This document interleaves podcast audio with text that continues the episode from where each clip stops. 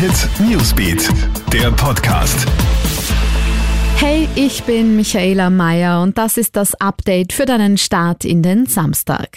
Das Coronavirus hat jetzt auch Europa erreicht. Es gibt in Frankreich erste bestätigte Infektionen.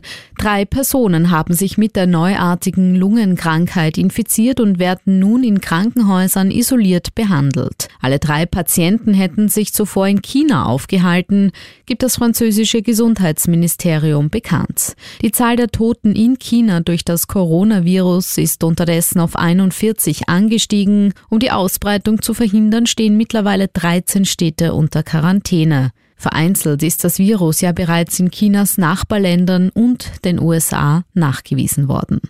Bei einem schweren Erdbeben sind im Osten der Türkei mindestens 19 Menschen getötet und mehr als 900 verletzt worden. Das Beben hatte die Stärke 6,8 und ist von mehr als 100 kleineren Nachbeben gefolgt worden.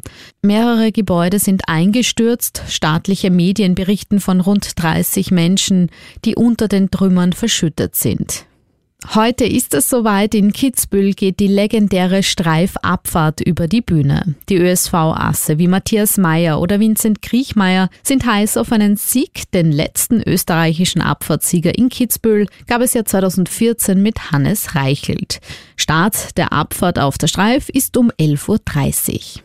Und damit noch zu einer sensationellen Meldung aus dem Tennis. Dominic Thiem hat heute bei den Australian Open sein Match gegen den US-Amerikaner Taylor Fritz in vier Sätzen gewonnen und zieht damit ins Melbourne Achtelfinale ein. Zum dritten Mal nach 2017 und 2018. Nächster Gegner von Thiem ist dann am Montag der Franzose Gail Monfils. Alle aktuellen News gibt's für dich auch am Wochenende stündlich im Kronehit Newsbeat und natürlich kannst du unseren News Podcast auch abonnieren.